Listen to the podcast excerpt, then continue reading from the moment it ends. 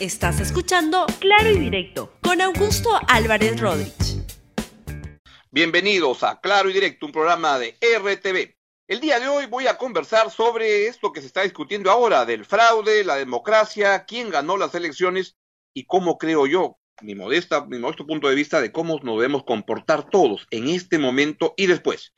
A ver, ¿Qué es lo que ha ocurrido en estos días? Lo que ha ocurrido es que hemos tenido y estamos teniendo una definición electoral que es muy, muy, muy apretadita. Muy apretada, como ocurrió el año 2016, donde al final Pedro Pablo Kuczynski ganó por escasos 41 mil votos a la señora Keiko Fujimori y además lo hizo en el tramo final. Una semana antes de la, votación, ganaba la elección Keiko Fujimori y al final Pedro Pablo Kuczynski la pasó con las justitas y le sacó una diferencia de 41 mil votos. Menos votos de los que entran en el Estadio Nacional este, en un día cuando se podía ir al estadio, ojalá que pronto volvamos a poder salir con toda tranquilidad.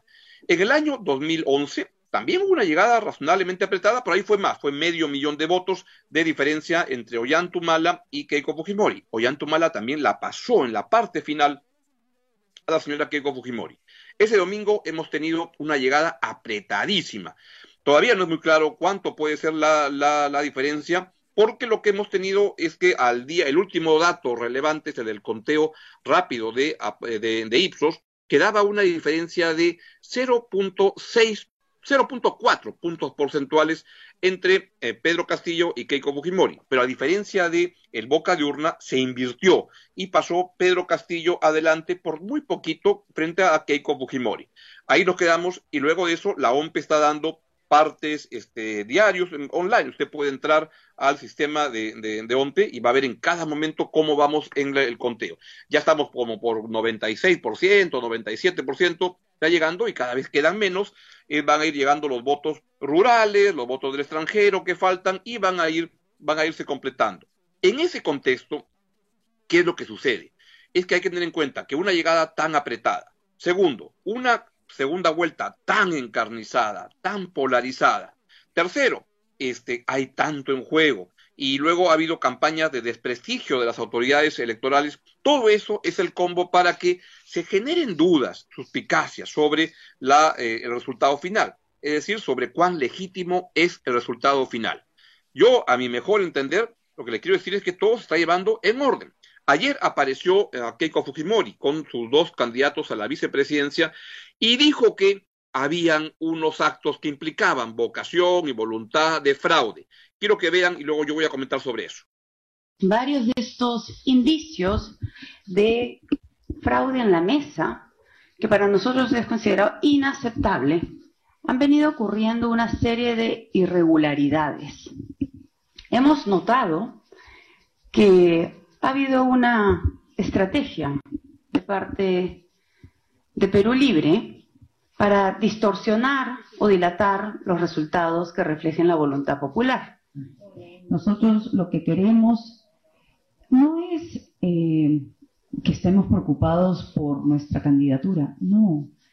Aquí se trata de defender la democracia, se trata de defender las libertades, se trata de defender el futuro de nuestro país y que se respete, por supuesto, cada uno de los votos de nuestra población. Muy bien, pues eso es lo que dijo la, señora Mori el día de ayer. Y lo que sucede es que dejó en el, en el mesa la sensación de que podía haber algún tipo de fraude. Y para ello pasó unos videos que en efecto daban, este, generan suspicacia, sospecha, como cuando le dice uno, un entrenador de los, de los, de los personeros, tienen que ver si es que llegan temprano y si es que este, ven se meten como miembros de mesa, etcétera. Miren, eso está mal, pero eso es lo que hacen todos los partidos. Y lo que ocurre es que el sistema está razonablemente, el sistema electoral, razonablemente protegido para que no puedan haber trafas. Hay tres miembros de mesa que son elegidos al azar. Luego hay personeros de todos los, partidos, partidos en juego, en este caso de Fuerza Popular y de eh, Perú Libre. Y entonces lo que ocurre es que los personeros tratan de, de, objetar, de impugnar alguna de las actas, especialmente en los casos en los cuales el rival va ganando. Yo he sido alguna vez miembro de, este, de, de, mesa y créanme que esto es normal, los personeros están ahí para defender sus intereses y ver cómo le sacan un poquito así de ir reclamando es normal y mm, es legítimo que puedan hacer una demanda en ese momento, que se llaman esas impugnaciones. Pero lo que hay que tener en cuenta es que también es legítimo que las autoridades electorales resuelvan como deben resolver.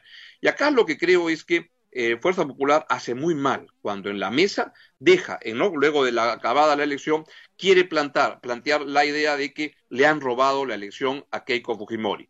No hay ningún indicio consistente, sólido, del tamaño que, que pueda llevar a explicar eso. Y entonces lo que están haciendo es sembrar la duda que fue el error que cometió en el año 2016 cuando no reconocía los resultados y toda esa historia que ya todos la, la, conocen. No es el único partido que cojea de ese mal, porque el señor Pedro Castillo, igualito que Keiko Fujimori, hizo la misma barbaridad el día domingo. El día domingo, antes que aparezca el conteo rápido a las 10 de la noche, que lo daba a él como, como ganador o que lo ponía adelante, por poquito, lo que ocurrió es que apareció el boca de urna y ahí había una diferencia de 0.6 puntos porcentuales a favor de Keiko Fujimori. Y entonces, ¿qué fue lo que ocurrió en ese momento? Es que el señor Pedro Castillo lanzó este tuit. ¿Me lo ponen, por favor? Ahí está. Desde Tacabamba, esto fue a las 7 y 38 del domingo 6 de junio. Desde Tacabamba le pido a nuestros personeros y personeras estar atentos a defender cada voto. Y eso está muy bien. Convoco al pueblo peruano de todos los rincones del país a asistir en paz a las calles para estar vigilantes en, la, en defensa de la democracia. ¿Qué ocurre? Es que comenzaron a salir las personas mm, simpatizantes de eh, Pedro Castillo para este, crear desmanes y decir que había fraude. Y gritaban que había fraude y es lo que sucedía y el señor Vladimir Cerrón también mandaba unos eh, tweets incendiarios y todos querían dar a entender que estaban siendo, que le estaban robando la elección. A las 10 de la noche, pues ya apareció el conteo rápido de Ipsos y ahí pasaba que este Pedro Castillo pasó a estar en primer lugar. Y ahí entonces ya no había fraude. Y antes de eso, el señor Castillo se dio cuenta del tremendo error que había cometido y apareció en un balconazo en Tacabamba y dijo lo siguiente para ver si es que calmaba las aguas saludar al pueblo peruano por su lealtad, por esta fiesta democrática, por el respaldo y también decirles de que hay que mantener la calma, hay que ser prudentes, el pueblo es sabio, el pueblo sabe lo que hace, el pueblo es inteligente. Compañeros hermanos, queridos compatriotas que están también en el exterior del país, llamo a la más amplia cordura. Lo que hemos escuchado no es nada oficial.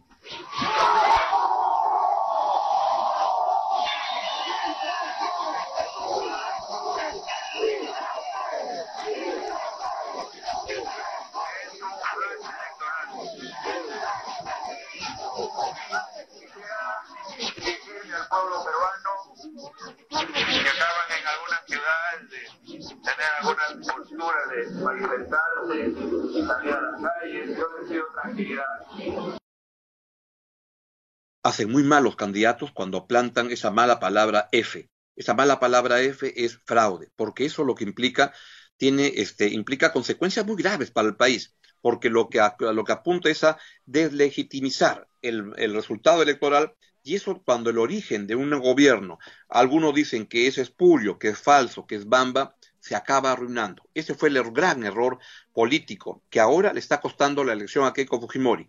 El no haber reconocido su derrota en el año 2016 y haber creado un tremendo lustro pésimo para, para, el Perú, porque se dedicó a atacar al gobierno de Pelo Pablo Kuczynski y luego el de Vizcarra, porque ella sentía que ella había ganado la elección. No la ganó, la perdió por 41 mil votos. Y lo que quiero decirles hoy y además el mismo error iba a cometer Pedro Castillo, como se vio, estaba muy dispuesto a armar la pampa si es que eso este, ocurría. Yo el mensaje que les quiero dar hoy día es que lo más probable es que ya ganó Pedro Castillo. El conteo rápido de Ipsos nunca se ha equivocado en 30 años este, de, elecciones que se hacen, un poco de, de, encuestas que se hace el día de la selección del Perú, quizá un poco más. Creo que la primera fue el año 86 y nunca el conteo rápido siempre te da un resultado este correcto, pero es legítimo que este, un partido pueda impugnar y que pueda plantear demandas. Lo que no es legítimo y lo que está muy mal es que un partido político, cualquiera que sea, comience a hablar de fraude. Y lo que ahora parece es que este, para mal o para bien, nos guste o no nos guste, el ganador de la elección, y eso se va a, a, concluir luego que acaben todo este proceso tortuoso de impugnaciones, es Pedro Castillo, guste o no. Y lo que quiero decirles es que respetar la democracia es fundamental para una vida este, digna, una vida libre, una vida donde se respeten los derechos de todos. Y esto es muy importante porque hay que respetar la democracia aun cuando sus resultados a veces no nos gusten. Y entonces lo que hay que hacer es que hay que decirle a los que han perdido en esta elección, los que votaron porque el que no va a ser la, la, la no va a ser la, la ganadora, y es que así es la democracia. En la democracia implica, tiene normas básicas que implica que el que obtuvo más votos es el que acaba ganando y es el que acaba gobernando. Por tanto, si como parece Pedro Castillo es el que reunió más votos, guste o no guste, es el, el, presidente del Perú y hay que aceptarlo, guste o no guste. Lo que sería pésimo es que se comience a petardear el significado de la elección, la consecuencia de la elección, porque es fundamental respetar las normas democráticas, una de las cuales es gana el que reúne más votos. Pero a partir de ahí, si es que eso acaba favoreciendo efectivamente a Pedro Castillo, lo que hay que recordar es que la democracia no solo ocurre el día de las elecciones, ocurre durante todo el proceso que sigue al gobierno, ocurre permanentemente y hay que respetarla de la misma manera como se deben este, respetar la votación de que gana el que reúne más votos, también se debe recordar que la democracia implica que el que gana tiene que respetar la constitución y las normas y las pautas de, por ejemplo, respetar a los que perdieron la, la, la elección, si Pedro Castillo, como parece, se vuelve el presidente de la República, tiene que gobernar para quienes votaron por él y para quienes no votaron por él, porque sería el presidente de la República de todos los peruanos y tiene que ya dejar atrás esa campaña que tenía de dividir, porque ahora tiene que cohesionar a un país que sale de la, de la pandemia muy dolido, es un país que sale colapsado y por tanto su tarea ahora, si es que repito, como todo apunta, gana la elección, es cohesionar a los peruanos para poder mirar juntos, tender puentes y lo que lo peor que puede ocurrir de ambos lados, de los que perdieron y ganaron, es crear esa sensación de que la elección no fue legítima, que la elección tuvo momentos de bamba y que por tanto el resultado no es el correcto. Pero eso implica además que Pedro Castillo debe comprometerse a cumplir las normas democráticas.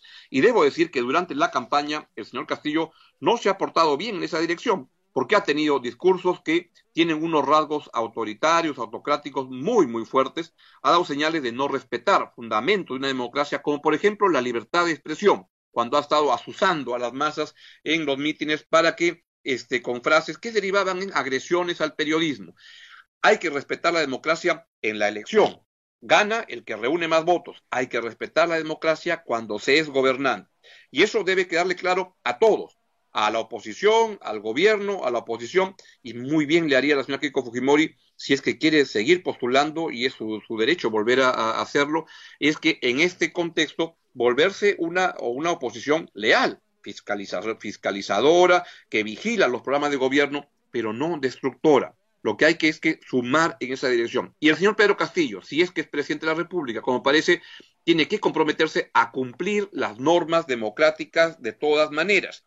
Y los ciudadanos tenemos que estar, y los medios de comunicación, como muy atentos a que todo eso se cumple y a criticar con todo rigor cuando veamos que un gobernante eventualmente se distancie de los preceptos, de los fundamentos democráticos, pues hay que estar ahí, al pie del, al pie del, del, cañón, para criticarlo y para oponerse si es que surgen intentos autoritarios como los que no han estado ausentes en la campaña de Pedro Castillo. Por tanto, en resumen, si Pedro Castillo ganó la elección porque ganó más votos que Keiko Fujimori, hay que respetar y debe ser el presidente de la República. Pero a partir de ahí hay que ser celosos guardianes de que se cumplan los fundamentos democráticos y que no crea el señor Castillo que así es que gana, como parece que habría, habría recibido un cheque en blanco para hacer lo que le da la gana. Eso es lo que les quería decir al día de hoy. Respetemos la democracia, defendámosla con todas las implicancias que eso tiene nos guste o no nos gusten los resultados de una votación. Y finalmente, las elecciones pues designan autoridades por cinco años. Habrá oportunidades dentro de cinco años para votar por quien usted quiera y, eh, e insistir en que así son las cosas en la democracia. Usos de la guerra son vencer o no vencer o, perder. Cuídense mucho, sean solidarios con las personas que menos tienen, que más problemas tienen en este momento. Respetemos la democracia y trabajemos todos juntos. Ya acabó la votación, la elección. Trabajemos todos juntos para construir un mejor país. Y un mejor país implica defender la democracia en todo momento. Chao, nos vemos mañana. Gracias por escuchar Claro y Directo con Augusto Álvarez Rodríguez. Suscríbete para que disfrutes